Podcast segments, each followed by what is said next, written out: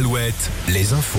Fabienne Lacroix, bonjour. Bonjour Arnaud, bonjour à tous. Circulation très compliquée ce midi sur l'axe Cholet-Nantes. Oui, les agriculteurs mènent depuis ce matin une opération escargot à hauteur de Valette. Le trafic reste très perturbé dans ce secteur. Le Premier ministre lui arpente depuis le début de la matinée les allées du Salon de l'agriculture à Paris. Gabriel Attal doit passer la journée sur place. Et c'est dans ce contexte que le gouvernement a publié ce matin un décret pour interdire les dénominations steak, jambon, escalope aux produits à base de protéines végétales.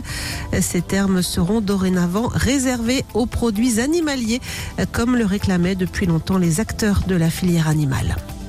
À Poitiers, il y a un feu de cave ce matin dans le quartier des Couronneries, incendie qui a entraîné l'évacuation d'une dizaine de locataires, incendie qui est désormais éteint. En Vendée, les sapeurs-pompiers dressent le bilan des agressions subies l'an dernier. 42 agressions recensées au cours d'une vingtaine d'interventions sur l'année 2023. La dernière agression en date, c'était la, semaine dernière lors d'une mission de secours à la personne.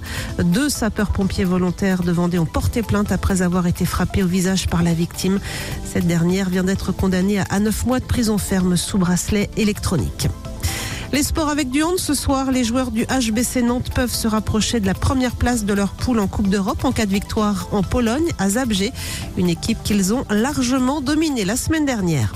Et puis en voile, l'arrivée en vainqueur ce matin à Brest de Charles Caudrelier, le skipper breton remporte l'Arkea Ultimate Challenge, le tour du monde en solitaire en maxi trimaran.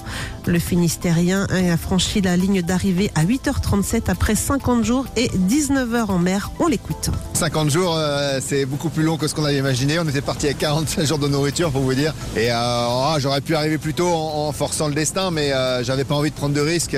donc j'ai été conservateur. Vous avez vu les tempêtes qui, sont, qui étaient en France. J'en ai eu d'autres au Cap Horn. Ça a été un, une météo incroyable. Mais l'important, c'est une course, c'est pas un record. L'important, c'est d'arriver premier. Et, et voilà, le job est fait. Faire cette course qui était mon rêve finalement ultime de de faire un tour du monde en solitaire. Ça m'a jamais souri, c'était jamais au rendez-vous. Et puis là, cette opportunité, ben, je l'ai saisie.